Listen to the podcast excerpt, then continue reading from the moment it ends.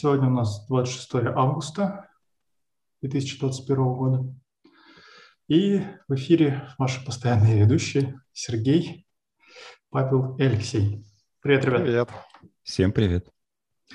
И сегодня мы неожиданно разговариваем про собеседование. Ну, почему неожиданно? Мы, как всегда, забыли позвать гостя, или никто не напросился к нам. Кстати, вот если кто слушает, то все наши контакты, они известны, достаточно просто написать. Но идея была действительно поболтать про собесы, потому что в последние разы мы и на конференции устраивали такую вещь, как тестовые собеседования. Это всегда вызывало позитивный фидбэк. Вот. И, и в следующий раз тоже будем это организовывать. Но для такого небольшого разогрева сегодня, наверное, мы не будем проводить друг другу тестовые собеседования. Надеюсь, я не готов вообще. То есть у меня галстука нету, это, методички нету, да а, и всего прочего. А была идея просто повспоминать э, и потравить байки, потому что наверняка у каждого есть э, байки про собеседование, причем с обоих сторон, и с стороны того, кто проводит, и со стороны того, кто пытается таким образом устроиться в контору. Думаю, да. Важный вопрос. Мы называем э, компанией или нет? Да как хочешь. Мне кажется, некоторые компании, а, они даже пытаются все время NDA организовать именно на этапы собеседования. Вот я помню, мне пару таких бумажек присылали с предложением их подписать. Ну, мне было не жалко, я подписывал, то есть я так примерно помню, у кого я подписывал. Ну, если я забыл что-то не него, извините меня. Вот, чтобы, ну, по крайней мере, не обозначать конкретно название. Может, не задачи собираемся обсуждать. Э, ну, я тут, я тут э, встретил обратно NDA, когда прямо в письме написано, пожалуйста, ни в коем случае, ни при каких обстоятельствах не рассказывайте, чем вы занимаетесь на текущей работе. А, а то их потом судят, им надоело. Да, да, да. Это во время собеседования, да, если тебе mm-hmm. зададут вопрос, а чем вы сейчас занимаетесь? Да не то, что зададут, а просто, ну, а, они-то, не, они, я так понимаю, что вряд ли будут спрашивать. Расскажите все. о себе. Ну да, расскажите о себе, чем, ну, там, не знаю, что-нибудь интересное, там, ну, какой у вас там самый большой факап, еще что-то. Ну, в общем, прям вот большими буквами отдельно надо acknowledgement выслать именно этого, э, надо подтверждение выслать именно этого абзаца. То есть прям вот HR просит перед каждым раундом собеседования отдельно подтверждать, что ты прочитал именно вот это, что ты ну, это, скорее всего, как говорится, написано кровью. Наверное, было какие-то прецеденты, вот, из-за которых были разбирательства. С тех пор эти строчки и появились. Ну, приходит к тебе такой чувак, который занимался, там, я не знаю, разработкой ядерной бомбы. Ты его спрашиваешь, расскажи о себе. Он начинает рассказывать. Потом к ним приезжают, э, всех собеседующих вычисляют, и с кем они успели побеседовать потом. И они просто исчезают целиком. Да нет, все намного проще. Конечно, это, это, это, трейдинг. Э, ты рассказал, каким продуктом торгуешь, и все. Начинается потом проблема что... Да, да, опаньки. Не знаю, у меня прям таких жестких не было. Меня, конечно, спрашивали часто на собеседованиях вообще, чем я сейчас по жизни занимаюсь. Вот у меня это обычно достаточно долгий рассказ. Я обычно сразу предлагаю вам, как только станет скучно, вы меня прерывайте. Но я помню, что раньше я очень часто, может быть, когда был молодым, попадал на такие более классические собеседования, так как назовем когда приходит человек, он, скорее всего, пять минут назад получил просто мое резюме, его просто сорвали с рабочего места и сказали, так, ты должен, ты сеньор и должен идти собеседовать. Там прям по лицу, наверное, видно, что он очень не хочет сейчас этим заниматься. Вот, говорить с людьми непонятными, еще как-то задавать им вопросы. И вот я помню, попал я в такую ситуацию, причем очень неприятно, я потом как бы оставил фидбэк, я попал на вот эту вот карусельку, то есть меня там четыре команды подряд собеседовали. Вот я с тех пор попросил, э, не делайте так, пожалуйста. Но поскольку я так заранее это не знал, то я спокойно со всеми пообщался. И, по-моему, из одной команды пришел вот такой вот парень, хороший парень, мы с ним потом нормально поговорили, но он решил зайти с козырей, прям, явно с козырей вот, ну, чтобы как завалить полностью. А, а, он решил начать с вопроса, а, знали ли что такое многопоточность. Вот. Ну, я так сказал, ну, так, так, примерно. Говорит, ну, давай тогда скажи мне, что такое поток. А, а он э, как бы неудачно попал. Дело в том, что именно в этот день я читал у студентов лекцию по теории операционных систем, и у меня было свежо в голове определение из Таненбаума. И, по-моему, до сих пор свежо, что поток – это минимальная единица управления планировщика задач. Вот, и я прям особо не задумываясь ему выпалил вот это вот в ответ. Он, он сам задумался больше, чем я. Э, в ответе на этот вопрос посмотрел в потолок, потом вернул взгляд ко мне и сказал, слушай, это, по-моему, самое удачное определение потока и ответ на этот вопрос, который я когда-либо слышал. Вот. Э, я сказал, что ну отлично, тогда мы найдем общий язык, потому что дальше я ему начал втирать, что многопоточное программирование – это очень плохая идея, и вообще говоря, я против многопоточного программирования. Вот, и стараюсь максимум, особенно там, если есть возможность как-то в образовательных целях, людям объяснять, что если вы можете решить вашу задачу без многопоточного программирования, пожалуйста, делайте это без него, пожалуйста. Только если вы прям реально понимаете, что вы вашу, вашу задачу не можете решить, не привлекая многопоточку, ну тогда подумайте, каким там, не знаю, из четырех основных способов это можно сделать. В общем, мы не поняли друг друга. вот с ним, поэтому в, в эту команду, скорее всего, меня, меня не позвали. У меня был случай еще интересней. Э, я тогда еще только там, ну, как начинающий там программист, работал себе спокойно. Тогда еще жил и работал в Сарове. Вот. И одна крупная международная компания, я там начал искать возможности, где бы еще поработать. Вот, значит, мне пригласил, говорит, при, приезжай в Москву, сейчас побеседуем. Ну, хорошо, я от Сарова до Москвы ходит прямой поезд. Вот он там ночь идет, и потом это сам прям доезжаешь до Москвы. Ну, хорошо. Я сел в поезд, э, значит, при, приехал в Москву. А, с утра к ним в офис поднялся, там все дела. Я, ну, у меня резюме C++ программиста, там все дела. Прихожу, меня начинают собеседовать, и тут выясняется, что им джавист нужен.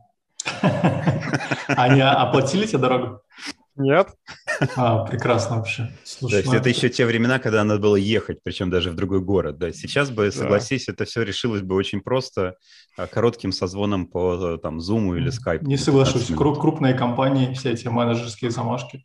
Не-не, все равно он сайт зовут по возможности. Но он сайт может быть, в ковид первый этап. Ну да, согласен.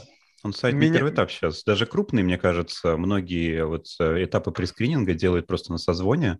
Мне так удавалось отлично вот прямо за 15 минут понять, что нам нечего обсуждать, и не надо даже там аллоцировать время там менеджеров или каких-то технических специалистов. Вот, что я сразу им говорил, что «О, спасибо большое, вы мне за 15 минут объяснили, что мне это не надо. До свидания».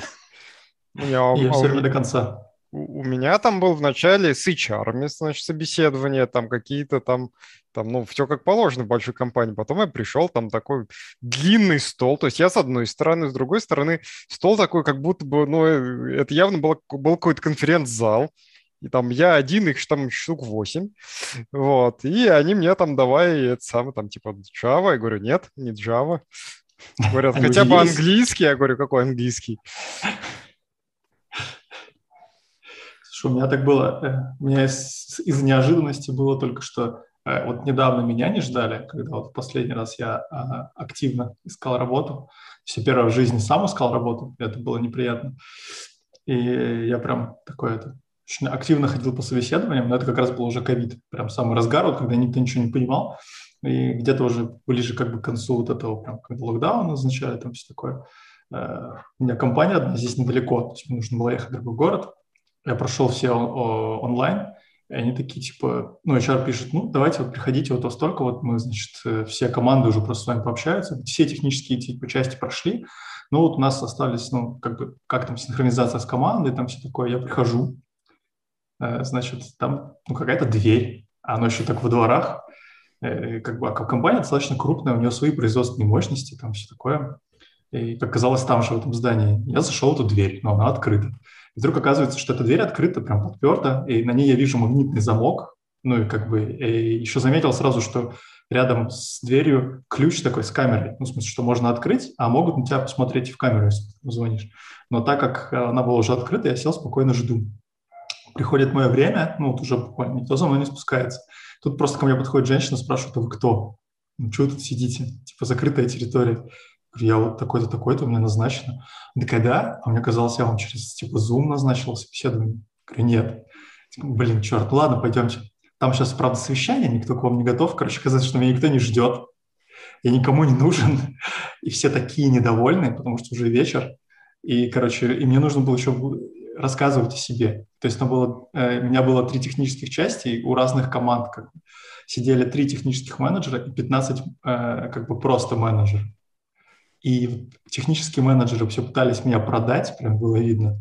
А эти другие обыкновенные менеджеры были сильно недовольны, потому что они не поняли, чей, чей это был косяк. Прям видно было, что они очень не хотели. И, короче, меня реально не взяли. Я прям чувствовал вот этот негатив в компании, когда вот я себя продаю, еще три технаря меня продают, которые у них руководитель, руководители трех разных направлений. Они такие, ну, ну и что вы там, ну на C++, ну типа и что, а что мы раз на C++ пишем? Технари такие, у нас другого типа вообще ничего нет, мы только на C++ такие, да. Ну вообще-то, ну не знаем, ну мы, ну, мы с вами свяжемся, ну, ну не знаем. Mm. Это прям вообще это называется неприятно. «Мы не ждали вас, а вы приперлись». Да-да-да, именно так. Зато, ну, с другой стороны, я вот помню, когда Илья Шишков помогал нам вот тестовое собеседование проводить, он сказал очень а, отличную фразу, мне она запомнилась, что, а, на его взгляд, очень важно у кандидата, вот того, кого собеседуют, в конце интервью создать правильное впечатление, какой ответ он получит. То есть некоторые компании могут прям сразу по окончанию собеседования дать ответ, кто-то берет какое-то стандартное короткое время подумать и вернуться с ответом. Но вот э, и там Твиттер спокойно знает эти случаи, ситуации, когда там человек пришел, там все рассказал, он считает, что он вообще молодец, что вообще он победитель, а потом ему там от HR приходит какая-то короткая строчка, типа «Спасибо большое за уделенное время, к сожалению, вы нам не подходите, там давайте держать связь на будущее». вот, вот этот вот диссонанс, его, конечно, надо стараться избегать. И вот эти менеджеры явно тебе уже намекали, что, ну, если ты получишь отказ, ну, не удивляйся, как бы, ты, ты так все это видишь. Причем сразу с порога. Да, то есть надо правильно управлять ожиданиями, как говорится. Ну, кстати, да, вот это э, очень неприятный опыт, когда э, разница есть. Э, то есть еще, во-первых, когда у тебя есть даже термин я не знаю, как это нормально по-русски писать, го гостить, как, от слова, ну, от, от э, ghost, призрак. Когда тебя HR или там компания как бы игнорирует, не отвечает тебе, это жутко раздражает, потому что ты какое-то время потратил, может быть, даже готовился к собеседованию. А, а я не а помню, кто это рассказывал, э, вот кто-то на айтишной конференции, что не надо удивляться, вообще говоря, вот этому делу, Потому что, ну, как устроена коммуникация, особенно в крупных компаниях, да? Особенно если это коммуникация через там 2-3 хопа. То есть веро... есть вероятность, во-первых, что твое письмо прочитают или не прочитают, да? Если нужно эту информацию Нет, переслать письмо. через двух-трех людей... Фидбэк то... с интервью. Да, да, да, в том числе. То есть э, там же нужно в обратную сторону растянуть эту цепочку, иногда на 2 и 3 приема. А, кстати, мне кажется, что если э, а, а, пытаться и проявлять активность со своей стороны, то есть ну, просто написать, контакты есть, что ну да, спасибо большое за ответ. Я бы хотел, если есть возможность, э, узнать подробный и развернутый фидбэк.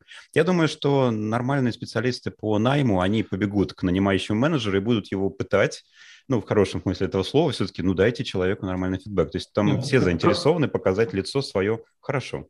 Проблема-то как раз в том, что вот как встречаются компании, которые именно гостят. И то есть, я не знаю, если это специалисты, есть даже, я находил... Э, как это? А, то есть это, думаешь, политика компании, да? Нет, нет, это не политика компании. Или это, это, это случаи какие-то, или это какая-то массовая история? Это, это так получается. Да, это так получается. Есть даже база данных HR, где, э, ну, типа, вот, люди оставляют фидбэк, э, как бы гостил или не гостил, как быстро отвечает, там вот это вот все. Ну, правда, когда тебе две недели, как бы у меня политика такая, все равно всегда интересный результат, даже если я на самом деле не хочу устраиваться в компанию. Э, и я пишу через неделю, то есть я раз в неделю пишу. И вот, э, ну, если я проходил собеседование. И как бы очень приятно, когда твои письма уходят просто в дефнул куда-то. Э, ну, то есть непонятно, зачем все это было. А и, бывает конечно, длинная цепочка? Можно сказать, что ну, хоть что-то ответить, правильно? Что мы еще не готовы ответить, мы думаем. То есть, ну, но тишина – это прям беда. Да. Но цепочка бывает действительно длинная, то есть, ну, как минимум, там HR, э, один менеджер. или несколько менеджеров, э, потом, допустим, технические специалисты. Вот. И она иногда разрывается, потому что кто-нибудь э, либо увольняется, либо умирает, либо уходит в отпуск, либо еще чего-нибудь. А, там, если HR он продает нескольким командам, и они там все там по тебя послушали, то HR надо собрать э, фидбэк от всех, там, как его... Нет, еще раз, по что-то сказать тебе можно, ответить, как бы не оставив, ну, не отвеченное письмо самое беда. Ну, окей, скажи, что тебе нужен месяц. Я же не говорю, что тебе, ты мне должен ну, завтра ответить. Да, э, скажи да. мне, что, типа, мы не готовы ответить. Я именно об этом. То есть гостить, это значит вообще никаких ответов не присылать, а потом через месяц проснуться. Ну, я понимаю, что меня как раз, э, я с большим пониманием отношусь к маленьким компаниям, потому что у них там может как раз торнадо случиться, их тут разметают. Это когда, опять же, активно искал работу, отправлял резюме просто всем. И то есть у меня было такое, что мне отвечали через 8 месяцев. Типа, извините, у нас тут все беда-беда, мы, не, мы сами не понимаем, нужны нам сейчас программисты или нет. Я знаю случай, когда в очень большой интернациональной компании чувак, по-моему, то ли стажер, то ли джун, но вот какого-то такого уровня. Он к ним стучался, он прособеседовался, ему ничего не ответили, он успел устроиться на другую работу, ему через полгода сказали, вы приняты. Ну да. Ну, тут вот рассказывал один товарищ про то, что пока ждал ответ от, от компании на букву «Г», устроился в компанию на букву «А», проработал там полтора года, и мы прислали, что типа, ну, там просто был тим-матчинг, то есть, соответственно, ему искали команду, но я так понимаю, что он именно, ну, у него к городу была привязка, поэтому было все тяжело. То есть, да, бывает так, что вроде как тебе ответили, да, хорошо, мы тебя берем, только пока не знаем, куда. Иногда вот, надо а... еще потратить время и силы, чтобы сформулировать обычно отрицательный ответ. И вот тяжелее всего формулировать. И хоть есть там какой-то стандартный шаблон обратной связи, найдите за что похвалить, поблагодарить обязательно. Потом укажите конкретные конструктивные пункты, предложите какие-то дальнейшие шаги, там, связаться через год, вот, или там поработать вот над этой, над этой стороной. Но э, вот я помню, что иногда прям я не знал, что писать. У меня есть э, вот такой, такой случай. Я думаю, что могу его спокойно рассказать, вряд ли кто-то обидится. У меня есть стандартная задачка, которую я просто всем предлагаю как тестовое задание. Кстати, вот не знаю, почему говорят, что сейчас какой-то марш против тестовых заданий. У меня конверсия вообще шикарная обычно. У меня наоборот, кстати, все Почти мои друзья... все специалисты говорят, да, отличная идея, не тратить там время на собеседование, на какие-то глупости. Мы заранее решим, хорошо, отправим вам, вы нам посмотрите. Вот, и я обычно предлагаю что-то, ну, короткое, ну, на один вечер желательно, да? Я предлагаю написать игру «Мир» Конве. А, вот, там язык уже не важен, но, допустим, на C++. А, и, в принципе, вот, я не знаю, десятки раз я предлагал, а, а вот э, в письме звучит просто «напишите, пожалуйста, игру «Жизнь», «Жизнь» в кавычках, все. Ну, я, естественно, предлагаю, там, если будут дополнительные вопросы, задавать, там тоже это интересно, будет человек задавать дополнительные вопросы, не будет задавать. Если будет задавать, это хорошо, это приятно, если особенно сразу будет задавать. Если не будет задавать, ну, это тоже пунктик. Э, и, в принципе, я видел разные решения. Ну, так либо иначе, они все крутились вокруг вот этого образа. Кто-то так реализовывал, кто-то сяк реализовывал. Там можно было где-то подискутировать, где-то можно было научиться чему-то. Но один раз решение меня просто удивило. А, когда я отправил задание, получил подтверждение, все, да, спасибо, задание мне очень понравилось, я его понял, вернусь с ответом. Там прошло неделя, что ли, и человек прислал исходный код. Я когда его открыл, я сначала не очень понимал э, вообще, на что я смотрю. Потому что э, в качестве основы я иерархии классов я увидел класс животное, и у него я увидел двух наследников, э, кошечку и собачку. Причем у каждого из них был определен метод жить, э, и собачка могла его, у нее можно было вызвать этот метод один раз, а у кошечки можно было вызвать его девять раз. Вот. Э, ну и там какая-то еще была логика, э, грубо говоря, вокруг этого.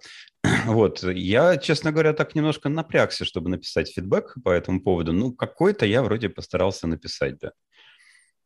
Вот, э, пояснив э, в первую очередь, что, ну, наверное, да, вот была мискоммуникация, то есть задание было не совсем так понято, как я, как я его ставил. Но это тоже такая проверка часто. Понимает человек вот такую постановку задачи или нет. грубо говоря. Но это проверка на погруженность в индустрию и знание, значит, основных наших культурных наслоений. Ну, в том числе, да, да, да. Такое вот э, проверка на знание культуры. Но, кстати, очень многие почти моментально, конечно, возвращались с вопросом, имеется в виду клеточные автоматы, там, игра «Жизнь Конвоя», кто-то погуглил, просто кинул ссылку на Википедию. Mm-hmm. Да, я подтверждал. Вот. Кто-то не задавал никаких дополнительных вопросов, сразу приходил с решением. Да, клеточный автомат, драконовые.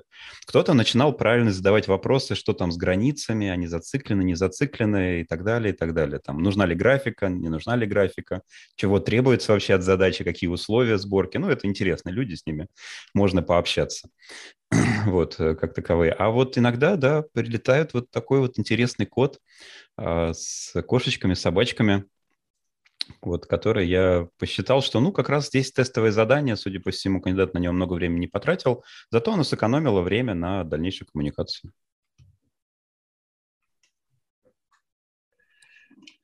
Интересно, о чем думал человек, который писал. Ну, какая-то мысль там была, да, то есть какая-то попытка сотворить мир. Ну да, это же довольно интересный класс задач, что типа давайте мы просимулируем там некую вселенную. Я даже делал такое студенчество да, с удовольствием. Я читался про генетические алгоритмы. Да. Вначале делал их, а потом вдруг подумал, хм, а что если... Было очень интересно. Еще всякие эти, помните, модели, эм, как они называются-то?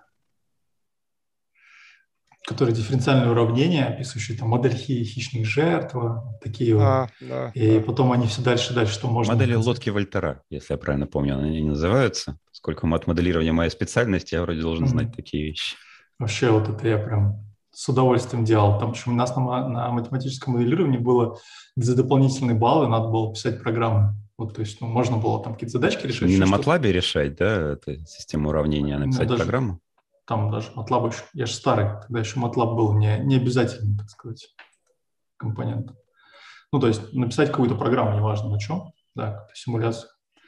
Это был вообще такой кайф. Да. Не, в симуляциях есть что-то магическое. Да, да, да.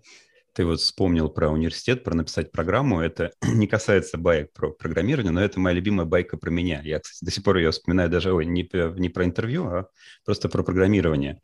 А я до сих пор иногда вспоминаю ее. По-моему, это, скорее всего, был третий курс. Я тогда помогал писать курсовые по компьютерной графике. Одной из моих любимых дисциплин.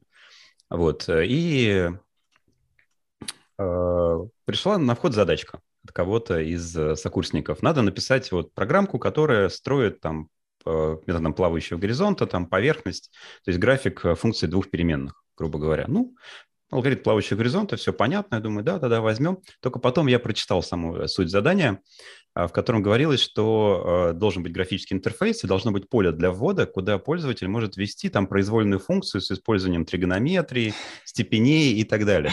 А надо вот здесь понять, то есть это было у меня на третьем курсе, а теория компиляторов у меня была на четвертом курсе. Вот, а я не забегал вперед, поэтому я вот всего этого не знал. Я понимал, что есть компиляторы, да. Я знал, что они вот умеют э, компилировать, но я вообще не знал, как они работают, грубо говоря. Поэтому я что-то посидел, посидел. Не, алгоритм плавающего горизонта я написал очень быстро, но я долго думал, а как засунуть туда кастомную функцию. В итоге я сделал программку, по-моему, это был C++ Builder, и вместе с экзешником программки прилагалось еще несколько файликов, один из них которых назывался bc.exe.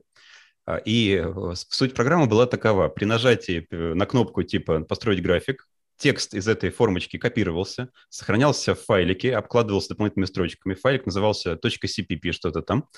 Вот, запускался вот этот Borland C compiler .exe. Он порождал программку, эта программка запускалась, порождала массив значений. Я этот массив считывал и уже рисовал его на экране.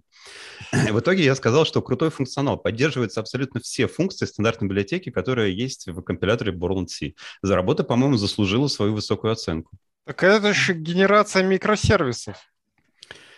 А, не, потом я понял, что это какое-то, по сути, метапрограммирование такое, ну, ну немножко в другом ключе. Да, да. Что, в Ямле описали, причем пользователь описал прям через формочку сайта, что ему а надо. А можно было просто на JS?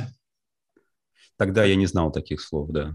Я думаю, даже JS не знал таких слов еще. Не-нет, сейчас, например, я знаю, что если мне нужно сделать визуализацию э, функции там, э, поверхности какой-то, то самое простое – это написать на XML файлик там, с кучей точек, назвать его .svg и просмотреть вообще любым, э, любой штукой, которая есть на системе, и это сработает.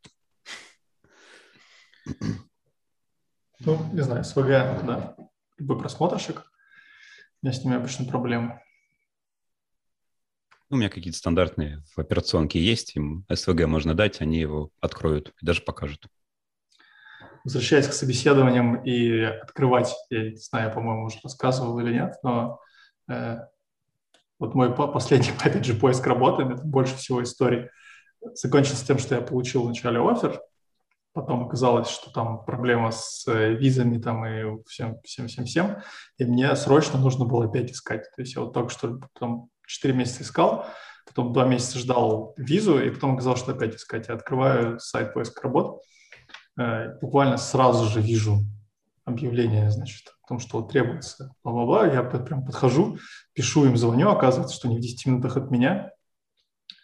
Э, значит, все, мы там договариваемся пособеседоваться, прохожу всякие стадии собеседования там, и мне делают офер. Я прохожу подписывать, но опять начинаем оформлять визы мы подписали, и потом нужно было там что-то подправить, типа даты, как-то оптимистично вначале поставили, вот, потом исправили, что на, когда визу, значит, контракте надо было переподписать. Вот я прихожу переподписывать контракт, а компания маленькая, это стартапчик, и там один из э, программистов, он же юрист, у него второе высшее, это юридическое, и он, значит, сидит, правит этот контракт, и я вижу, что он правит его в техмейкере.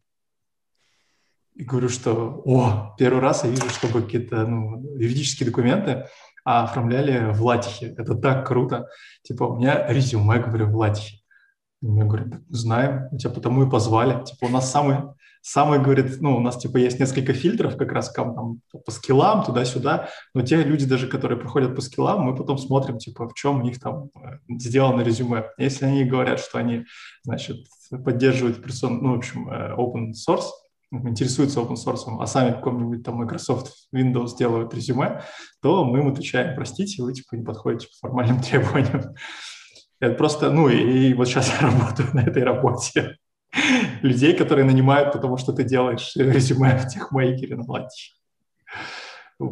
Такого... Интересно. То есть, чтобы устроиться на работу C++ программистом, надо не только знать C++, надо еще знать латах. Ну, видишь, ладно знать, но в чем оформлять. У меня просто бывало, что я как-то давненько как пробовал всякие графические там штуки для резюме. Ну, когда есть такие генераторы там красивых резюмешек в интернетах, которые прям супер прекрасные делают. Ну, Modern CV, наше все. У меня ну, резюме вот... в Modern CV уже, ну, не знаю, десятки лет. Да, слушай, не, я вот, мне все-таки больше нравится, вот есть в Lattice стиль, по-моему, для научных статей. Он очень красивый, лаконичный, как бы изящный. И, в общем, я несколько раз слышал, меня, в общем, несколько раз даже спрашивали. То есть я рассылал резюме, и мне как бы в ответ спрашивали, как, что это и как, это, как, как сделать так же.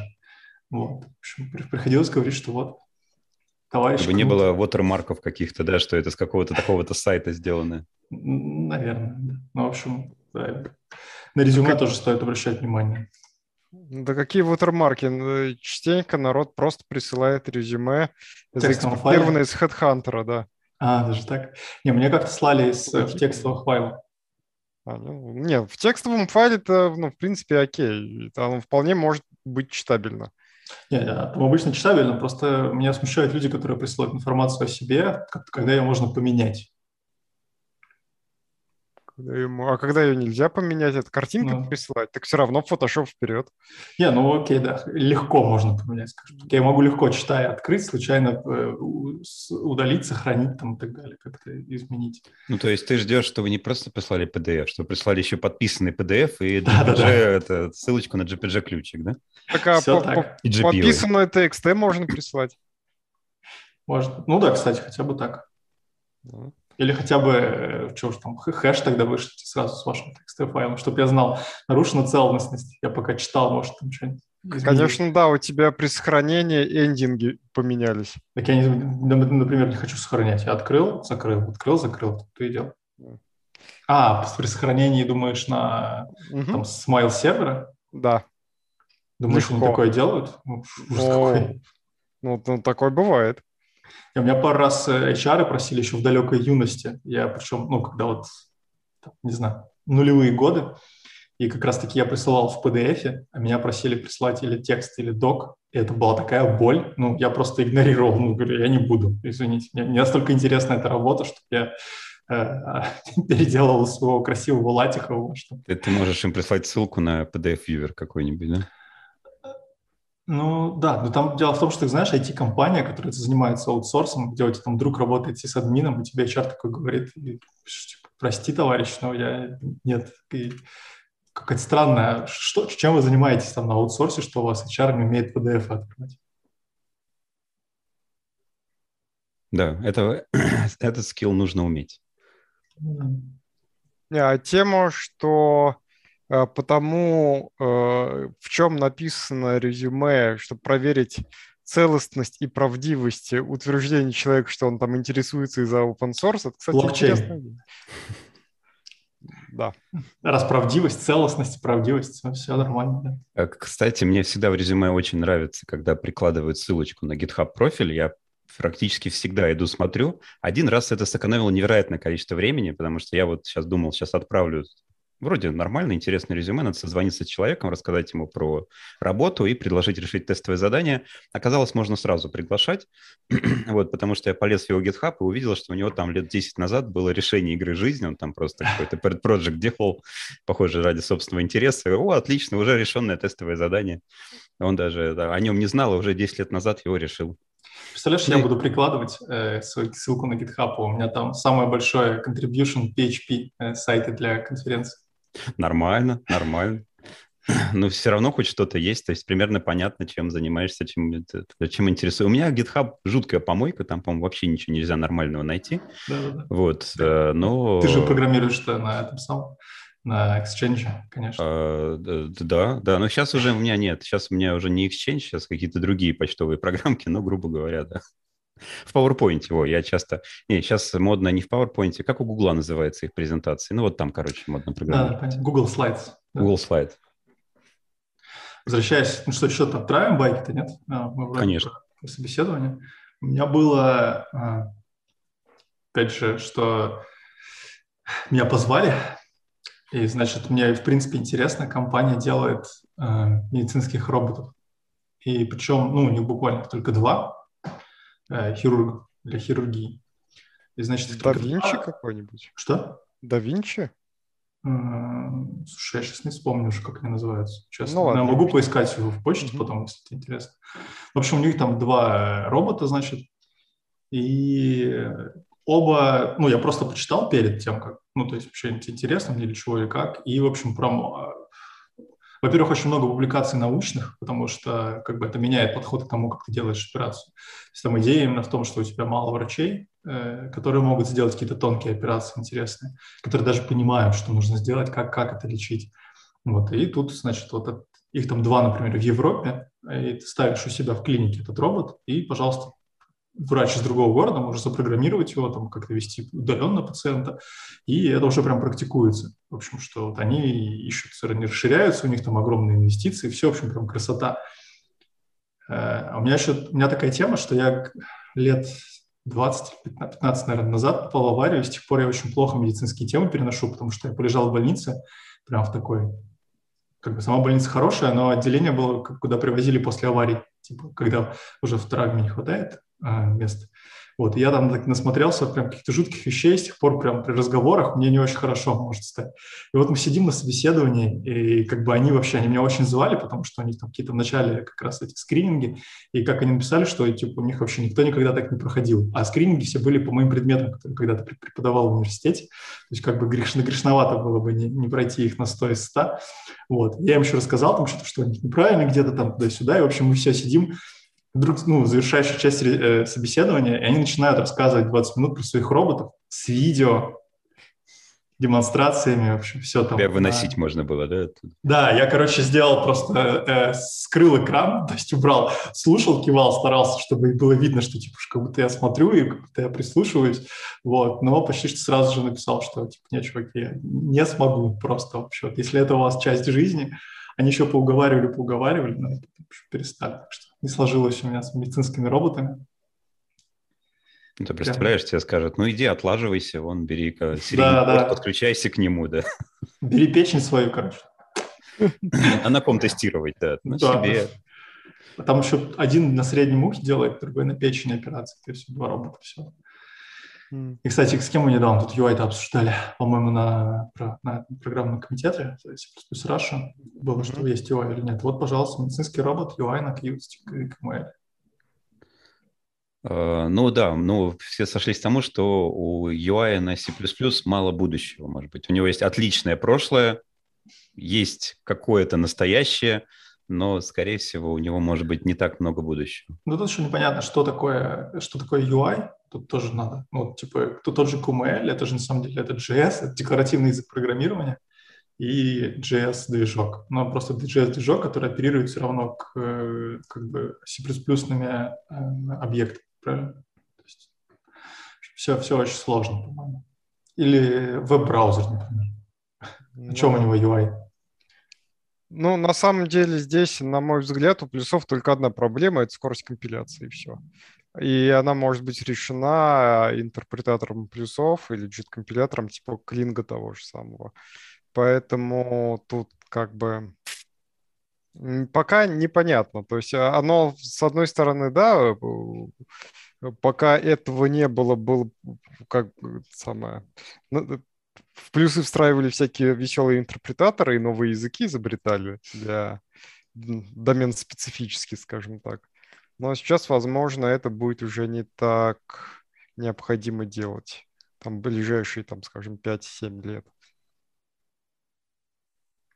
Ну, пока, пока у нас есть время до этих 5-7 лет, давайте я тоже что-нибудь вспомню из своих баек. А, это было, по-моему, собеседование в крупную международную компанию. Это хорошее название. Вот. Э, и у меня случился казус. Это был год, не знаю, по-моему, 5 или 6 лет назад, э, когда очень много снега выпало в городе.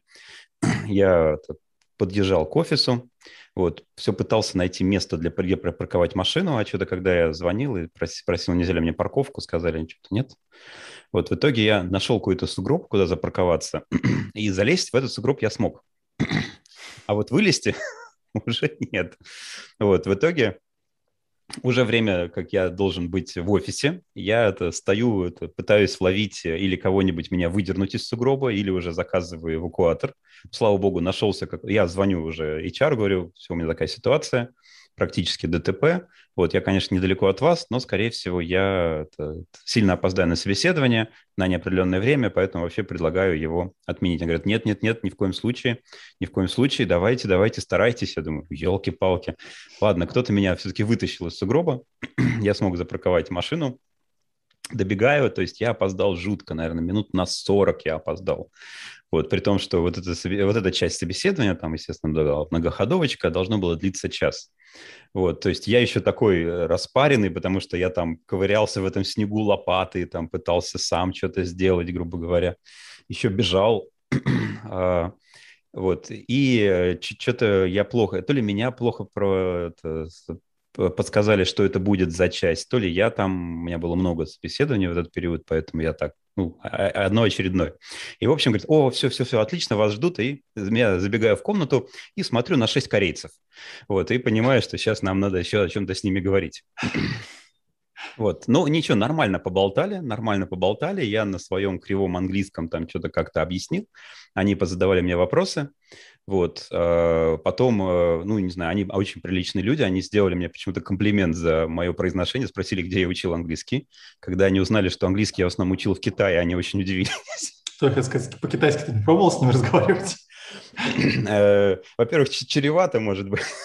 Во-вторых, не обязательно они поймут. И не так я свободно владею китайским, как английским. Вот. А потом мне объяснили все-таки, почему вот э, меня ждали. Вот. Э, ну, во-первых, понятно, что у них просто был график распланирован, то есть они могли подождать, они, то есть могли кофе спокойно попить, пообщаться. Вот. А потом оказалось, что они, у них очень большой респект на, по поводу PhD. И они, если видят у кандидата PhD, они говорят, надо обязательно пообщаться, это очень умный человек, обязательно надо с ним поговорить. Поэтому вот они очень особо реагируют, ну, потому что, я так понимаю, у них считается это вообще что-то а, а, отдельное, особое достижение. На самом деле у нас тоже это считается достаточно сильным достижением, но в основном связано с тем, что человек переборол вот это вот непонимание, зачем это нужно, и просто сделал. Час дует, как говорится. Это да. По-моему, единственный раз, когда мне приходило, пригодилось, это мое PhD. А нет, еще один раз. Мы э, обсуждали с одним человеком, которого я пригласил на собеседование на позицию C++ разработчика. И, вот, и я его задал вот этот самый вопрос про, про NDA, да, вот э, собственно, где работал, он мне сразу открыл Википедию, показал, собственно, ракетные установки, которые он программировал. Вот, говорит, я вот программировал блок наведения, вот антенная часть вот этой вот ракетной установки. Говорю, о, это же наверняка фазированная антенная решетка. Говорит, конечно, фазированная. Какие же еще? Говорит, а я писал диссертацию по определенным методам, короче, расчета диаграмм направленности. Вот, а, отлично у нас началась с ним беседа. Закончилась уже не так хорошо. Он начал мне прям а, отдельно доказывать, что статические локальные переменные функции, это все бесплатно и вообще это хорошо. И никак вот я не мог его вывести на вопрос там какой-то вот, что за ними стоит, но зато с удивлением увидел, как человек готов отстаивать э, интересно свою позицию. Вот, э, там, с повышением голоса, там, с тем, что там кулаком стукнуть, особенно с учетом того, что он программировал до этого ракетную установку, вот, я понял, что это серьезно, это серьезно. Да, страшновато. Не туда стукнет, и все. И полетит не туда ракета. У меня был случай, когда я работал в одной компании, и к нам пришел кандидат из э, работавший в крупной международной компании. Вот, э, по-моему, э, у него там как раз стажировка заканчивалась. Вот, и он искал бы, куда бы еще податься. Вот. На собеседование почему- почему-то нам выделили маленькую переговорку, и туда в итоге набилось большое количество менеджеров. Я не знаю, чем он их так сильно привлек. Там было много наших менеджеров, и практически один я, ну, чистый технарь. Вот, они его там всячески спрашивают, там еще душно было, жарко, их было много. Вот, а они там с ними как-то там беседовали, а я-то тогда был совсем парень простой. Сказали собеседовать, я собеседую. Я говорю, ну, давай, давай задачки решать. Вот. Э, задал ему там одну из классических задачек собеседований э, распечатать список э, с хвоста односвязанный. Вот, да, максимально классическая задачка. Вот. Он очень сильно оскорбился. Он спросил, что мне прямо сейчас здесь на бумажке писать код? Ну, бывает, но не всех. Сам. Не знаю, мне даже иногда это нравится. Вот я когда попадаю на такие собесы, э, когда я собеседую, сам я очень редко прошу написать на бумажке код, но иногда так, чисто символически. В основном я уже подсовываю готовые бумажки с готовым кодом и попрошу что-нибудь на них показать. Но когда я попадаю на собеседование, где мне предлагают написать код, я, конечно, сначала делаю так – ну ладно, ну зато прикольно будет. По крайней мере, это прикольно. Почему? Потому что я это ну, ну, не так часто делаю все-таки. Раньше, когда еще вот было мало проекторов и приходилось у доски писать много кода, да, рука еще была как-то набитая. Вот сейчас я это делаю совсем мало, и я просто пользуюсь этой возможностью. Говорю, ну, сейчас будет прикольно, весело. Вот, потому что это просто это for fun, потому что это действительно то, как я не делаю обычно как таковую. Вот, поэтому я, это для меня такой элемент развлечения. Потом интересно посмотреть особенно свою мысль. Мне до сих пор хочется как-нибудь сесть и записать свою секцию кодирования, потому что интересно посмотреть, как часто эта штука меняется. Там же это код рождается, стирается, рождается, стирается. У меня никогда не получается писать сверху вниз. Это я не знаю. Это только что-то, что я наизусть, может быть, помню. И то, скорее всего, я потом вернусь, подумаю, что вот здесь надо по-другому, здесь вот так, и так, и так, и так. А на бумажке это очень интересно, попытаться написать э, сверху вниз. Это нужно обычно очень хорошо подумать. И здесь мне сразу вспоминается, и вот я несколько раз демонстрировал, и люди так смотрели, ну, что-то знает. Я показывал литературное программирование. Uh-huh. Идеологию, которую продвигал Кнут, даже компилятор был, по-моему, для C, а, для литературного программирования. Вот, и я показывал, собственно, вот этот вот стиль. А, как раз для того, чтобы на бумаге что-то программировать, по-моему, шикарно подходит. Но это, в смысле, ты больше пишешь документации, чем кода? Нет, нет, то есть там, где э, нужно писать код, там вставляется конструкция, по-моему, в угловых скобках, говорится, uh-huh. здесь будет код, который делает вот это.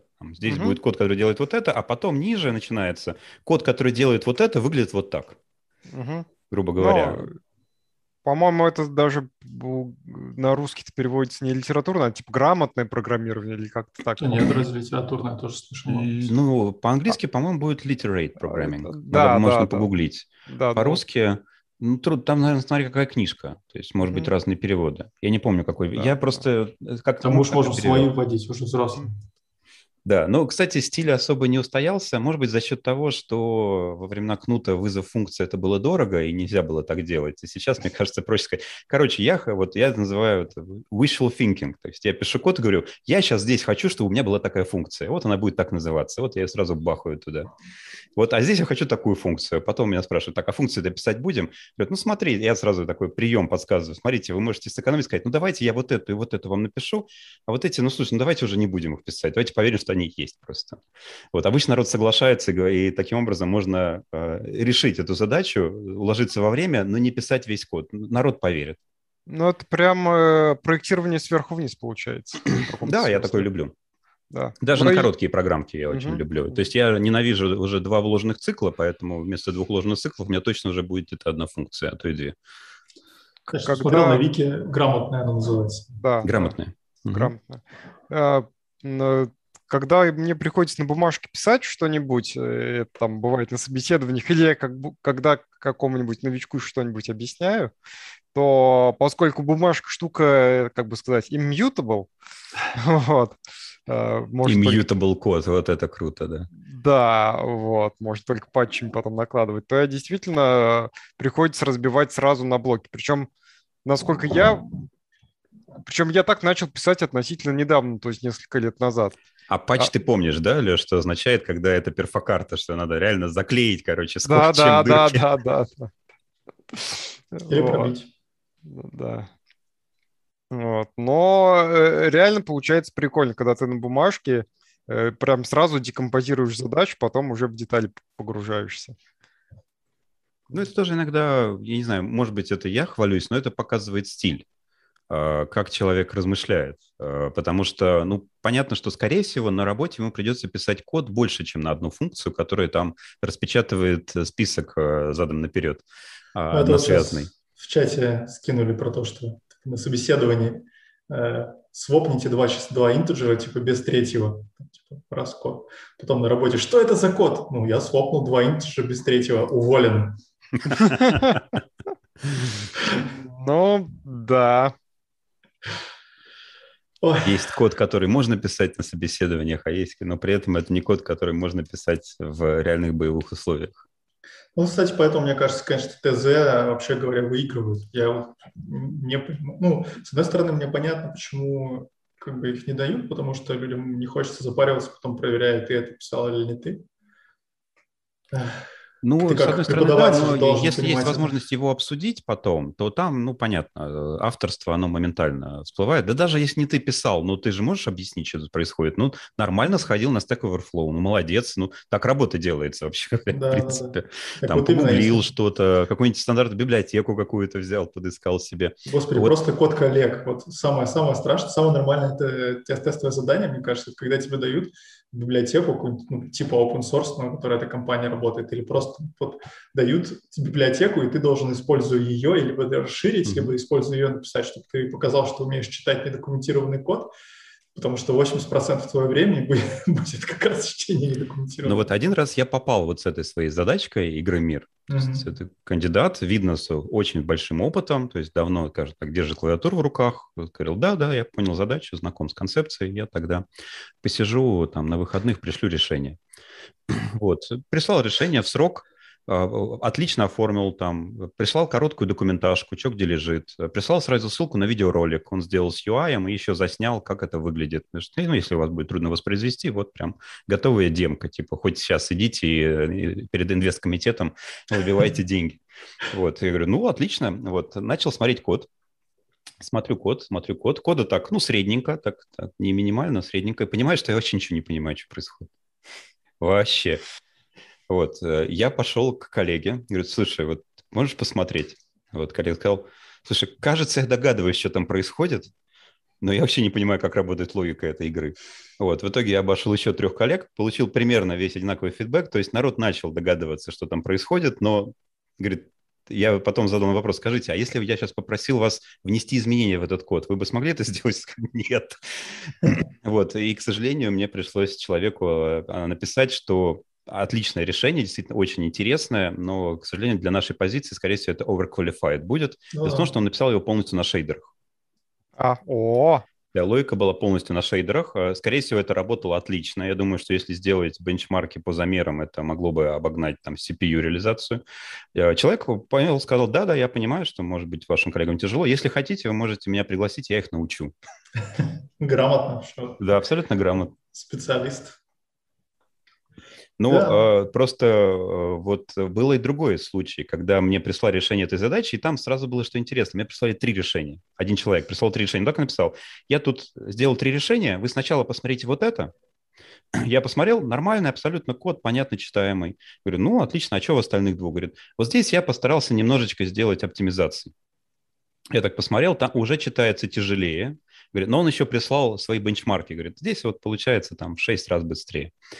Говорю, так, я уже боялся, что, что же в третьем будет варианте? Говорит, ну, а здесь я вот немножечко ускорил еще, скажем так, где-то в 150 раз, а там все уже чисто на интринсиках, короче, на AVX 512 реализована та, та же самая логика. Это прекрасно. Да, ну, человек дал нам, нам выбор, можно сказать, что вот вам какой нужен программист, типа, вот за столько, за столько или за столько? А ценники были, файлы назывались? 200 кап Я не прочитал, но я не исключаю, что, может быть, там как-то было это зашито, например, в коэффициентах э, ускорения, да, что как должен, какая-то пропорция, как должен меняться ценник. Да, у меня как-то было, что я э, прошел, брал удаленную работу, и мне нужно было... Ну, какую удаленную работу дают? Что, что ну, типа, самим не хочется делать. То есть там при, приятная такая компания, они делают э, логер э, для промышленной, в общем. То есть чтобы это, э, анализировать логи, сохранять логи, много чего. И они выходили на рынок SCADA систем. Э, им нужно было, соответственно, парсить эти SCADA протоколы. Ну, то, что на, на фабриках, на всяких там, ну, не знаю, кто не знает, что такое SCADA. Соответственно, на собеседовании они просто спрашивают C++, ну, как бы, потому что у них уже какой-то достаточно много кода на C++, и, по сути, все, что нужно делать, это на, на, там, на пикапе или на чем-то таком. Э, писать парсить, диссекторы. Да, писать диссекторы. Короче, я пописал день. Потом неделю я писал э, генератор C++ кода. И через неделю я сделал задачу, на которую они отвели месяц. Они так удивились. Типа, ну, то есть просто есть физические, ну, то есть там реально было ну, несколько десятков тысяч строк кода, и ты то должен тупо сидеть и вот 8 часов в день вбивать это. Смотришь в PDF, смотришь в, в этот сам. Ну, вот прям, ну, они, они очень сильно удивились. И я тогда подумал, интересно, стоит мне им рассказывать про питон этот генератор или подождать следующей таски, чтобы и выкатить им счет, и выкатить им счет за месяц. Ты мог потом ну, еще круче сделать, да. Если там, например, хорошо описана грамматика протокола, ты мог взять лекс и без, як и бизон, вот, э, это як и лекс, и флекс и бизон, да, и уже просто сделать э, кодогенерацию прямо с документацией. Я так и сделал, я из РФЦ парсил. А, ну вот. Да, то есть ну, там, там, э, там, там хорошая же грамматика формальная, то есть я просто там из этих исключений всякие генераторы не подходят, то есть иногда надо допилить, то есть чуть-чуть, поэтому... Следующий э, уровень был бы, если бы у тебя был еще э, скрамблер какой-нибудь тикетницы, на тебя прилетает тикет, а он сам оттуда, значит, выдирает. Вводит да. случайную задержку, да? да, да. Вот спит это время, да, или ест это время, я уж не знаю, а потом этот, отправляет код. А одним комитом можно, комит там по типа, ну и вот я в конце закоммитил и отправил. Промежуточной работы нету, все в одном комите, пожалуйста. Автопрограммист. Возвращаясь к собеседованиям все-таки. Меня сейчас с этими задачками постоянно пригорает. Мне очень не нравится, когда задачки на совсем разных уровнях. Э, ну вот опять же, если говорить про э, тестовое задание, ну там понятно, ты сидишь себе спокойно пилишь. Бывает, что вот мне очень сильно не нравится, когда я понимаю, что бывает, что тебе нужно знать, правда, несколько областей, но когда у тебя час, например, или полтора часа собеседования, у тебя спрашивают, там, типа, сколько байт занимает порт в TCP там, пакете или на какой позиции ну, там, типа, IP-адрес в, в, этом, в IP-фрейме, в IP-пакете. Следующий вопрос.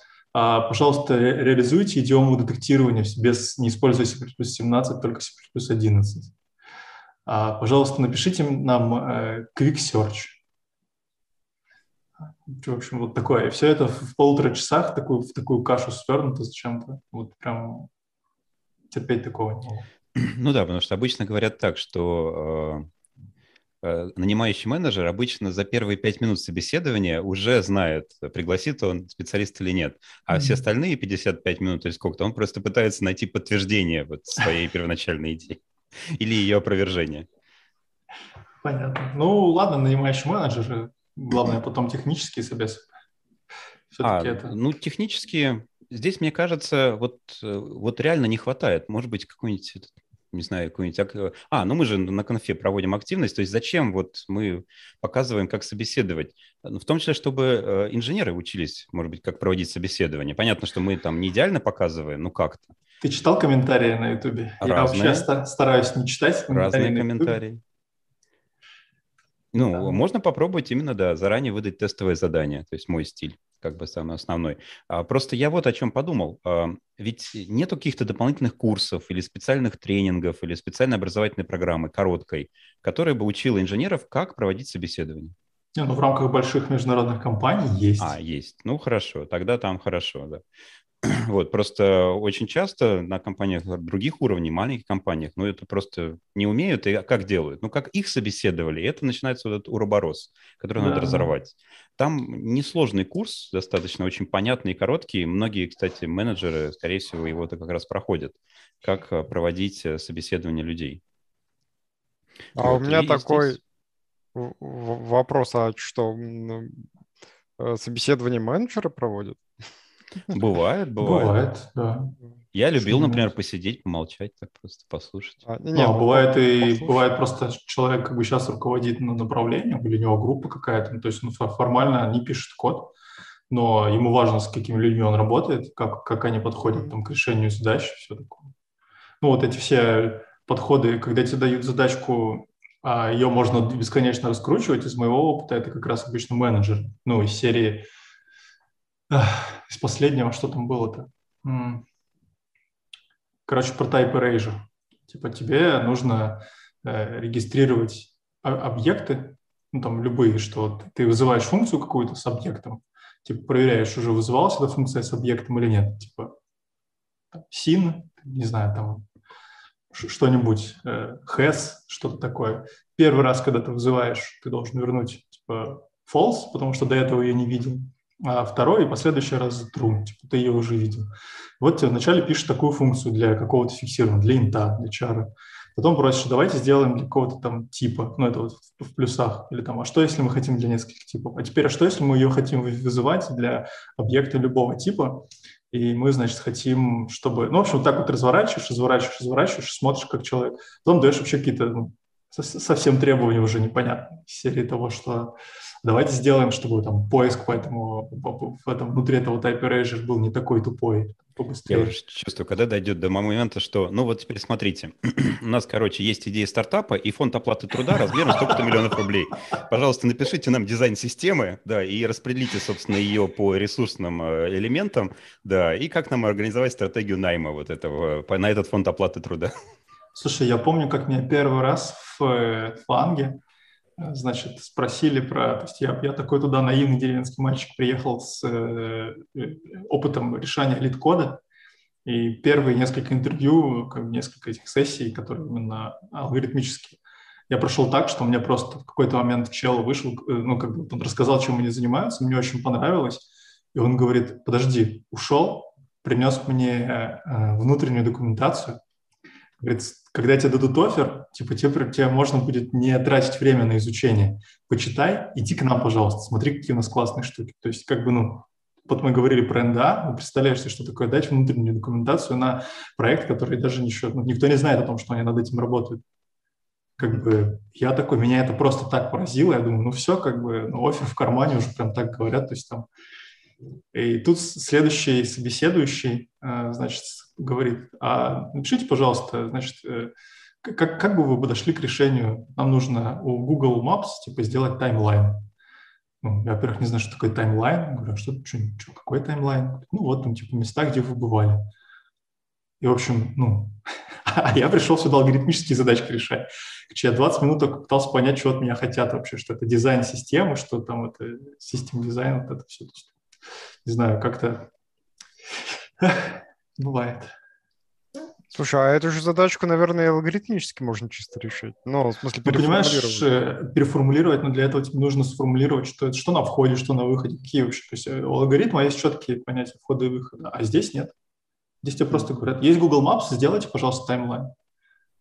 А, а после а, этого еще интервьюер должен сидеть и засекать количество вопросов уточняющих, которые да. ты задаешь, потому что начиная с некоторого уровня, количество вопросов, которые ты задаешь, это автоматически удлиняет время проекта и требует, так сказать, отвлечения людей серьезных, которые должны тебе на эти вопросы отвечать. А по идее это уже может быть твоя зарплата искать ответы на эти вопросы. Но с другой стороны, да, ты должен четко понимать, что, что уточнять, что нет, там, хотя бы где лежат данные, например, ты должен знать. Да? А тебе Когда... этого вначале не говорят когда ты сказал таймлайн, я, откровенно говоря, представил себе такой ползунок, с помощью которого можно выбрать э, это самое, какую версию Google Maps посмотреть за этот год, за предыдущий год, за там... Ну, все почти так и есть, только ты, ты меняешь не версию, а как бы отображение данных. Ты тайм, ползунком выбираешь, э, от, за какой период времени отображать тебе, где ты бывал. А, не, я, я хотел увидеть это как вот, ну... Я понял. Карта Москвы же меняется, и, да. и вот прямо, да, как она там ну, росла да, там. Ну это же, а, именно карта, да, это было прикольно. Да, да. Типа спутниковый, да. да. Я да, хотел сказать, да, что кстати, можно посмотреть мне кажется, вот на этом уровне легко попасть в просак вот с историями, которые рассказывал. Ты вот это предлагаешь, что у тебя выстраивает сразу план, ты берешь маркер, ставишь к доске, начинаешь рисовать, короче, там canvas, там все раскидываешь, потом общий дизайн системы, основная идея реализации, pipeline выполнения. В общем, ты даешь почти соло минут на 40, вот в конце конторы вот тогда, тогда довольно поворачиваешься и говоришь, ну вот, это, а, а там никого. Мы просили вас сделать немножко другое. Да, это было прекрасно. Да. А потом эта фича появляется в их продукте. Например, да. Ну, кстати, поэтому это означает, что вот мы хотим же э, на конфе устроить как э, пример классического алгоритмического, ну, может быть, действительно с тестовым заданием будет интересней, так и чего-нибудь повеселее, типа вот того же System Design тебе вот дают такой, кидают такую вещь, говорят, ну, давай, солируй. Дальше на, на 40-45 минут. Расскажи нам, как будет работать Google Timeline. А в результате ты солишь, а не солируешь. Ну, как, как, как можешь, как можешь. Из самого смешного еще, кстати, мне было, ну вот обычно же, как обычно программисты боги, а HR к ним бегают на поклон. Там, ну, все-таки сейчас ситуация на рынке труда такая, что, если, я не знаю, может быть, с женами уже гоняются. Но если у тебя есть опыт, да, то к тебе постоянно приходят, не знаю, с GitHub или GitIn, HeadHunter, там повсюду, и шлют вакансию. вакансии. И вот я когда искал работу, э, в какой-то момент, в общем, я решил, что вот я буду менять работу, э, стал э, принимать оферы, ну, в смысле, не оферы, а предложения на собеседоваться, смотрел какие проекты, там еще что-то. Но в какой-то момент уже думаю, так, э, мне нужно постоянно быть в тонусе, я буду вообще ходить просто на собесы прям потоком. Меня зовут, я иду, меня зовут, я иду. А там черт его знает, ну, что, пос посмотрим уже, чем заниматься. Особенно с большой компанией, обычно можно выбирать команды. И обычно это работает отлично, потому что первый созвон какой? Первый созвон с HR, он рассказывает, что делает компания, ты рассказываешь, какой у тебя опыт и насколько это все релевантно, обсуждаете и уже дальше думаете вообще, стоит или нет. Ну, так как у меня в LinkedIn все указано как адекватно, то ко мне ни разу не прилетали нерелевантные вакансии, на самом деле. Меня всегда зовут на достаточно понятные мне э, проекты. Интересно. Вот, и в какой-то момент система сломалась, потому что HR звонит э, и говорит, ну давайте рассказывайте, почему вы у нас хотите работать. Я говорю, ну, я даже не знаю, как ваша компания называется. Него просто такой шок был. Что? Почему вы тратите мое время? Я говорю, ну, извините, я, ну, мы просто назначили там все. Оказалось, что она мне вот написала, она вначале написала созвон, когда, а дальше в письме было огромное расписано, что я должен подготовить к этому созвону с HR. Так это большая простыня текста, она, ну, именно видно было, что скопипащено, то я подумал, что это, как всегда, НДА, и вообще даже читать не стал. Но прям вот я ни разу не слышал такого возмущения по телефону, что что? Как так не знаете про нашу компанию? Нервная работа, общение с людьми, людей ну, можно да, понять. Конечно. Ладно, не, с я... людьми, с программистами. А что, программист, он тоже человек. С ним а, тоже надо уметь общаться. Опять же, про, про читание писем и то, что их надо внимательно э, читать. Э, вот у меня только-только начиналась эта сессия по активному поиску работы, но когда я единственный раз в жизни сам искал работу и собирался, э, не потому что я хотел менять, потому что мне прям срочно нужно было найти. Э, я прошел достаточно интересную контору, мне очень понравилось все. Я прошел все эти технические он, онлайн. Тогда только-только как бы были проблемы с этим, с начиная, ну, ковид только-только подкатывался. И я еду на офлайн секцию она прям такая единственная. Ну, то есть все, вот знакомишься с командой, решаешь какие-то задачки, там, при них обсуждаешь, смотришь э, сайт, что, опять же, там продакшн свой на месте производства. Вот. И я доезжаю, а мне где-то час ехать. И, то есть я приехал минут за 15 до, на всякий случай, ну, ищу, открываю письмо, чтобы адрес проверить. И вдруг вижу, что сразу после адреса написано, пожалуйста, подготовьте презентацию минут на 20 о себе, своем опыте, интересных проектов, которые готовят. Ну, в общем, слава небесам за Google Slides. Я прямо с телефоном подготовил себе презентацию. Благо о себе говорить я могу долго. Вот, и получил офер. Это было просто очень неожиданно. Вот прям, я не знаю, как можно не дочитать было письмо, там вот реально ничего такого не было. Но то ли стрессовая ситуация, то ли, не знаю. Ну, ты говоришь, потоком шли эти вещи, поэтому это действительно какое-то непривычное. Ну, это было первое, на самом деле, как раз тогда это было первое в серии этих потоков. Да, может, просто непривычное что-то, там, все привыкли, ну, ну да, будут да. как стандартная, короче, какая-то там э, фигня. А тут просят подготовиться даже. Ну, кстати, мне потом это при, прям пригодилось. Несколько раз просили меня делать э, именно с презентацию, то есть вот слайды. Ну, то, что вот я рассказывал в начале, когда э, менеджером мне не нравился, там то же самое было. То есть я пришел с этой презентацией, стал рассказывать. Еще там забавно так вот, э, в общем, да. В общем, читайте внимательно, что пишут, да, когда приглашают на собеседование. То есть не только свое резюме, но и желательно иметь где-нибудь на Google слайдах пару заготовленных слайдиков о себе. Да, да, да. Кстати, Все, хорошая идея, слушай, мне вот кажется, это прям реально сэкономило бы время много очень во время рассказа, вот если особенно есть день что-нибудь показать. Ну да, почему нет? Ну, вот я, вот мой код, вот мой проект, вот я делал вот это. Потому что в CV-шку трудно запихнуть много. Э, у меня там куча ссылок, типа, я надеюсь, мало ли кому-то будет интересно. Некоторые, кстати, говорили, ходили по этим ссылкам даже. вот, даже что-то понравилось. А, потому что, ну, там и так у меня две страницы, это считается уже так на грани приличия. Ага. А вот лучше в одну все, все уместить, как бы, лаконичность должна быть. Ну, шрифт поменьше сделать. Так я уже, там, там уже где-то там на восьмерочку переходит. С двух сторон. вообще никак. С двух сторон. Но это, это, это дефолтные настройки принтера должны быть такие. Ну да, да. А насколько ну, хороша идея под каждую вакансию свое резюме менять? Ну, вообще это хорошо, да. То есть ты как У раз можешь делать... три резюме под э, три типа сферы деятельности моих основных, поэтому они очень похожи, да, но там как бы вперед Акценты. поставлены другие моменты. Ну да, ну как минимум у меня было так, что я подготовил под UI, под Embedded и под Team потому что это прям разное, ну, упоры надо на разное делать. Опять же, если ты будешь делать на все, то у тебя будет там 6 страниц. Ну, не 6, ладно, может, там типа одна страница туда-сюда, это введение какое-то, там контакт, там туда, а, вот именно какие-то упоры а, на то, что ты делал именно по этой теме, ну, они, может, страничку ну, Обычно занимают. вот именно это, да, позволяет уместить все хотя бы в две страницы в моем случае. Потому что где-то там, не знаю, где у меня CV связаны с образованием, я там пишу, там, вот, не знаю, 15 лет педагогического опыта, вот это, эти десятки дисциплин там и так далее, и так далее. Если это что-то связано с, там, с программированием, да, мало кого это интересует так глубоко. Там работал в ВУЗе. Все. Кстати, я соврал, у меня все-таки три странички сейчас. Подсократи. Подсократи. Да, не могу я уже. Ну, Фотографию бы... сожми уже фотография сжата. Вот три страницы, да, я тебе говорю, как человек, который часто листал эти резюме, неудобно, mm-hmm. неудобно. Частенько делают так, что снижают детализацию у более старых позиций.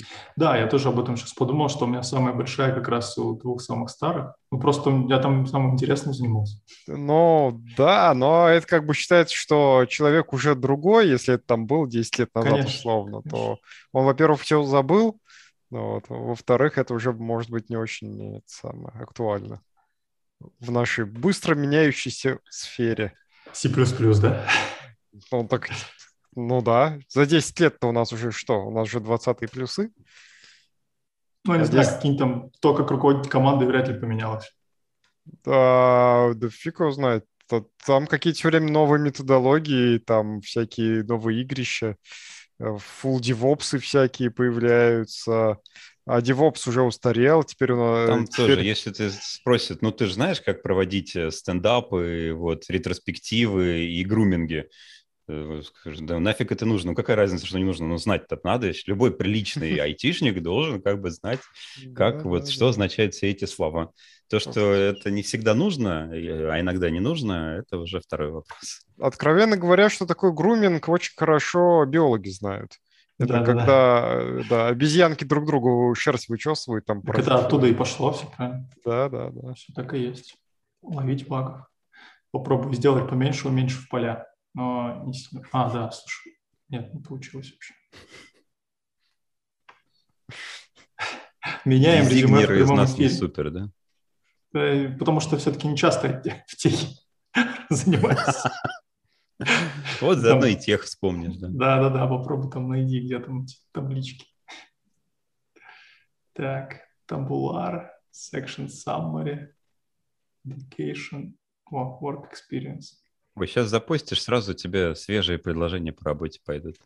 Да, я не жалуюсь так поток этот, конечно, идет, но я обычно так смотрю, что только если это какое-то прям видно оригинальное обращение от специалиста по найму, я обычно отвечаю. Если это что-то mm-hmm. шаблонное, я часто игнорирую. Ну и потом половину специалистов э, на, при скрининге уже, к сожалению, мы расстаемся, потому что все заканчивается на их любимом вопросе. Вот сколько я хочу денег. Меня ни разу не спрашивали, сколько я хочу. Да, они иногда не спрашивают и надеются, что ты не спросишь тоже. Mm-hmm. Сколько они готовы предложить. Ну, понятно. Мне, мне все равно интересно, если честно, походить часто по собеседованию. Ну, в смысле, если меня зовут.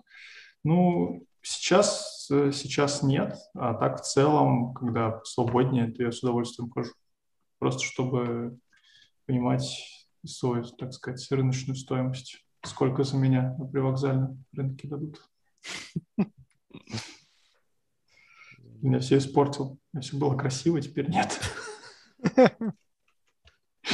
Я все сломал. Хорошо, что все в гите.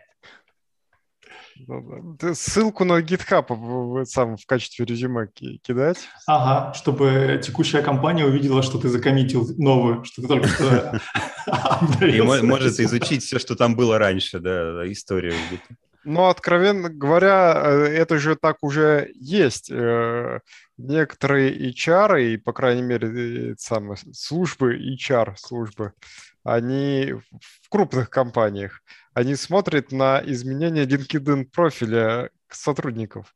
Mm. Если видят, что там что-то начинает меняться, профиль заполняться, становится краше, то как бы намек понят. Угу. Вычеркиваем. за LinkedIn профилем своих собственных сотрудников. Да? Да, да, да. Вычеркиваем его на следующий год, ему зарплату не планируем. Ищем сразу замену. Вот. Грамотно.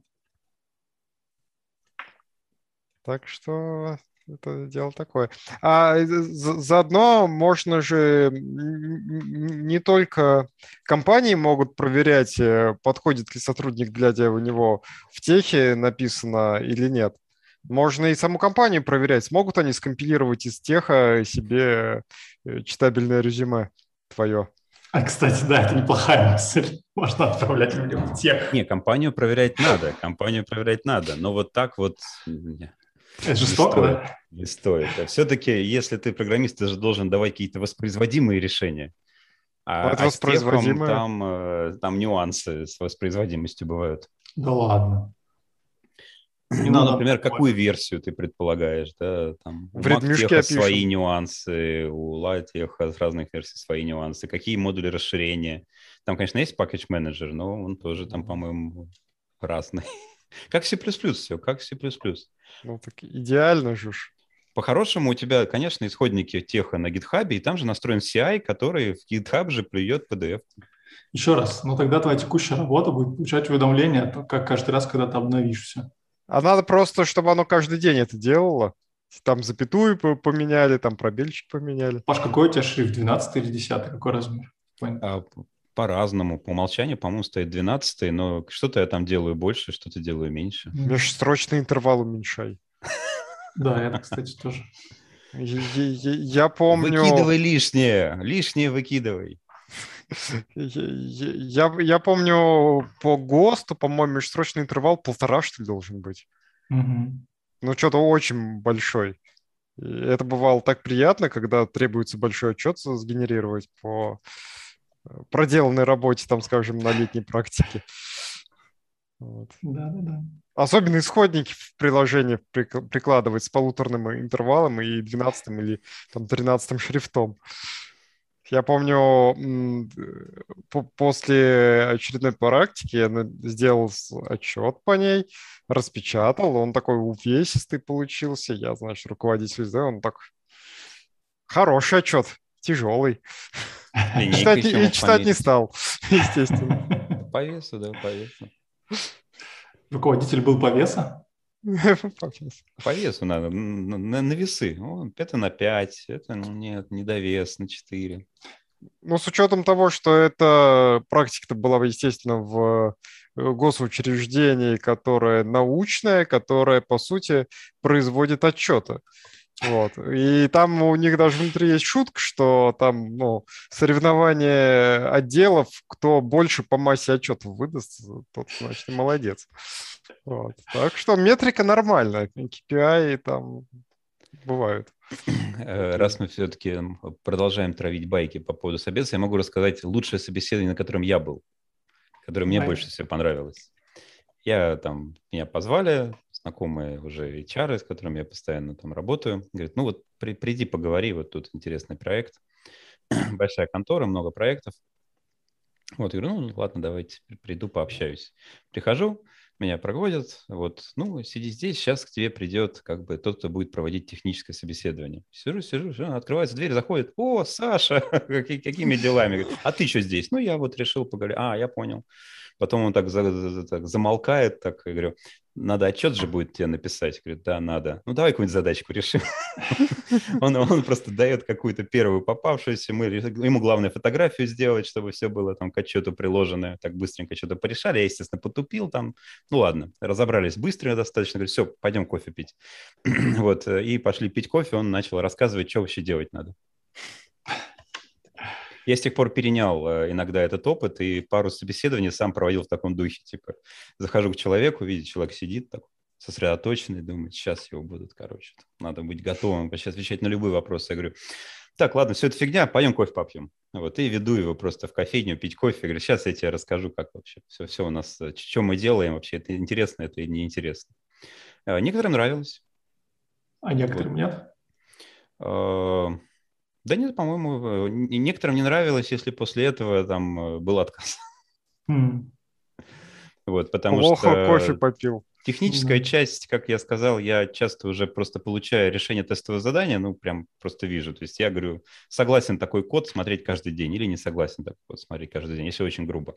Да, а дальше нужно просто вот именно понять, то есть с человеком пообщаться можно как-то, типа он понимает, что ему говорят, можно ли его понять, о чем он говорит.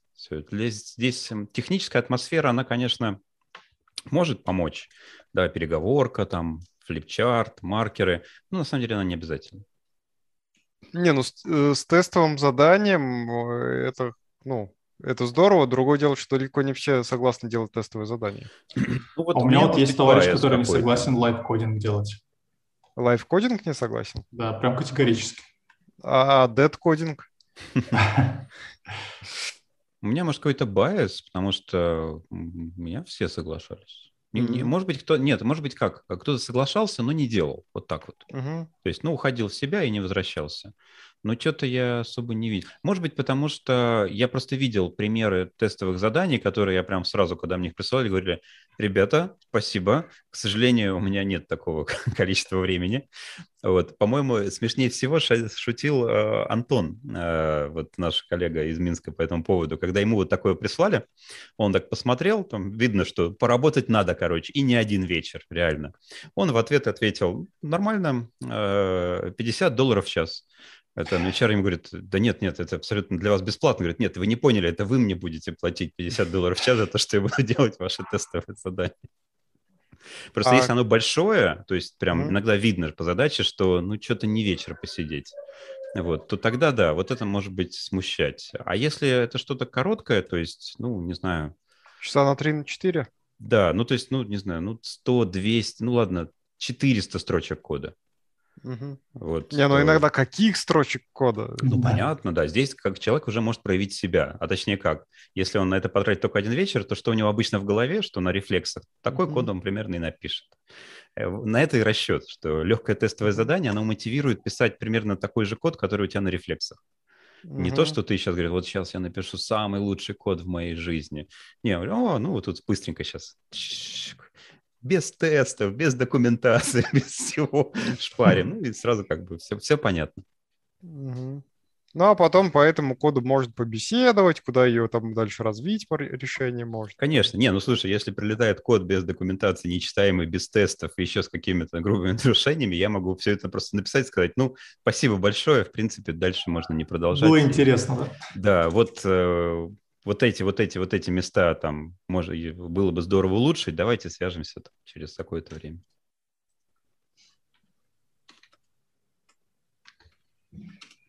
Так, ну, у меня стало меньше, но все равно достаточно много. Придется сокращать. И все-таки... Слушай, видишь, какой полезный подкаст. Ты сейчас да. еще и резюме обновишь. Тебе за новые эти предложения по работе полетят. Так нет, резюме я только по запросу высылаю. Я так с LinkedIn понимаю. Будет свежее. Не надо. Да, да. Не надо будет каждый раз, когда запрашивают, думать, так, надо обновить. Ну, в общем, идея с тестовым мне нравится, причем в обоих направлениях.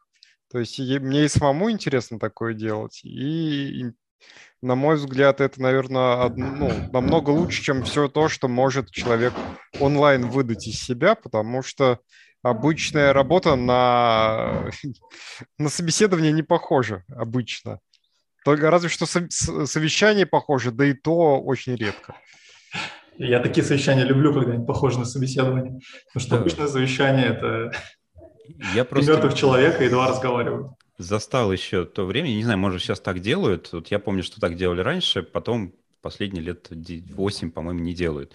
Когда я пришел, это была длинная там на целый день секция, Первая часть это было там, не знаю, часа на два, когда мы обсуждали алгоритмические задачки на бумажке, там все списки и прочее.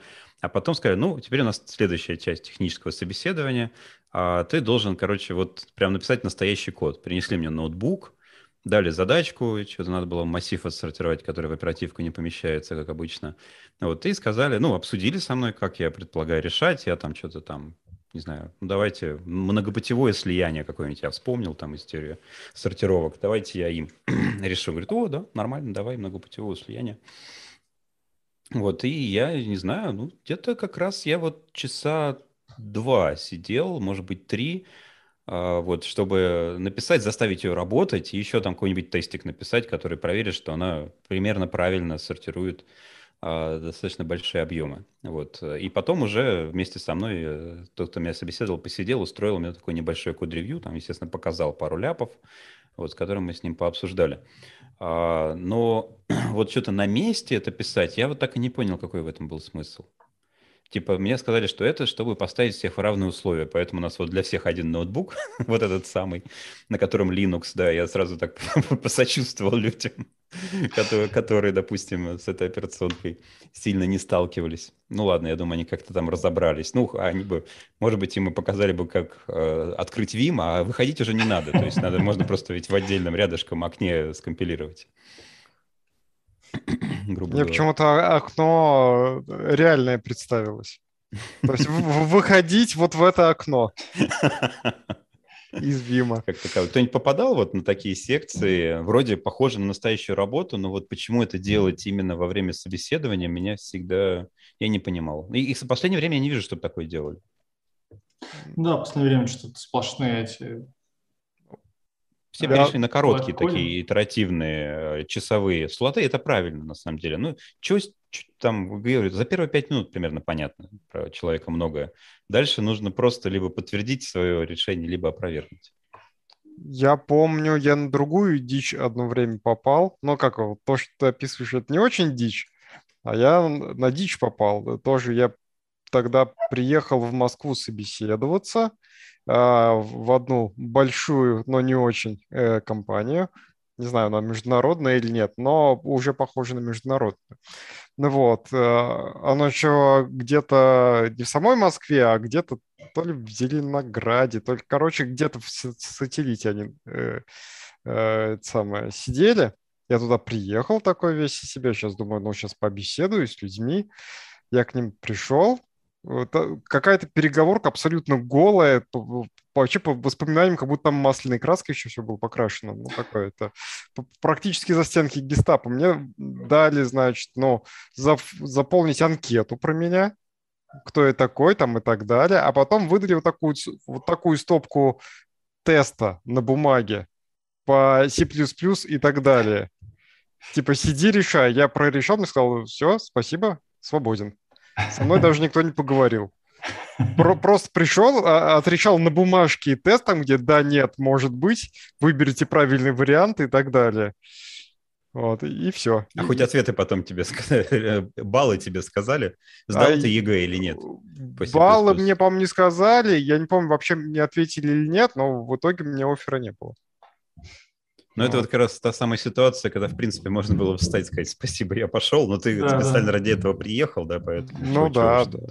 да. Ну и это просто вот, это, это, наверное, худшее собеседование на моей памяти, потому что там, где я рассказывал, что там джавист был нужен, но там хотя бы было интересно. Я с людьми пообщался, я по офису прошелся, я там что-то увидел. А здесь просто как будто вот на допрос пришел, заполнил анкету, все. То есть максимально бесчеловечные Написал это, номер части, да, да, да. командира, свободен. Да, да, да. Слушайте, у меня была э, последняя байка, наверное, уже у нас э, полтора часа сегодня.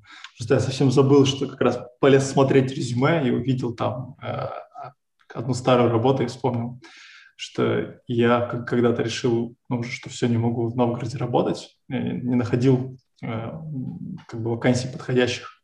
Ну и в целом компания меня там не особо привлекали, которые или куда меня брали, не знаю. Э, и уже практически решился переехать, э, поехал проводить, проходить собеседование, прошел собеседование в компанию, и в целом мне сразу же сказали, что все отлично, вообще очень здорово, ты нам подходишь, мы вот э, просто обсудим тут детали, типа, какой проект и все такое, потому что нам очень нужны несколько сразу разработчиков, и как бы руководители проектов прям ссорятся, куда э, нового, каждого нового человека девать. А сам знаешь, ситуация на рынке труда сейчас такая, что прям разработчики на вес золота. Я такой сижу, говорю, вы знаете, а у нас в Новгороде я точно смогу там, ну, не знаю, человек 10 собрать команду. Может, мы офис в Новгороде откроем, раз мы меня взяли. И мы прямо на собеседовании договорились, что а давай. Я собеседовался на программиста, а внезапно стал открывателем и руководителем офиса. Ну и там, и заодно программистом. И, в общем, это было, наверное, самое забавное интервью, которое у меня, у меня было. когда пришел, увидел и открыл офис. Прикольно. Да. Ну и главное, ребята такие бесшабашные. А, давай, открывай. Мы здесь уже в Питере от, отчаялись находиться. Давай, поехали. Отлично, ты оказался в нужном месте, в нужное время, с тем, что ну, ты да. умеешь делать. Да, все так. все так. Но я тогда еще не проводил конференции, то есть у меня мои орг-скиллы еще были под вопросом, то есть сейчас как раз, мне кажется, сейчас, э, то я бы, ну, не то, что я бы не чувствовал, что это какое-то странное со стороны поведения, да, то есть я как-то... Вот Сейчас ты можешь смело сказать, что вот э, какая-нибудь большая, крупная международная, естественно, компания будет тебя приглашать и говорит, слушайте, я тут могу еще тысячу человек из России привезти. Давайте в Россию откроем офис и сделаем меня генеральным директором. Они как узнают, тысячу, тысячу программистов. Да, конечно. Все в шаговой доступности. Ах, боюсь, я не такой уж лидер сообщества, как ты думаешь. Пойдешь работать ко мне, Паш? Давай начнем. Uh, ну, все, все отлично, да.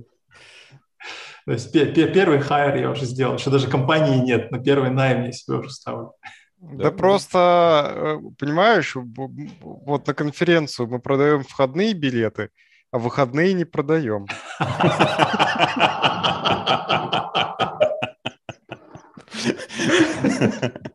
На, входе сразу подписывается все, что нужно. Почему так тяжело каждый раз людей... ваш бэджик и трудовую книжку. Да, да, почему тяжело каждый раз людей заманивать на конференцию, да? Все знают, чем это. Да. Ах, ладно, ребят, на этой позитивной ноте я предлагаю закончить наши собеседочные байки. Угу. Э, друзья, всем спасибо, что слушали нас. Если у вас есть какие-то интересные истории с собеседований, пожалуйста, пишите. Если вам интересно, как выглядит мое красивое резюме, пожалуйста, пишите. Э, всем хорошей пятницы и до новых встреч. Счастливо. Пока.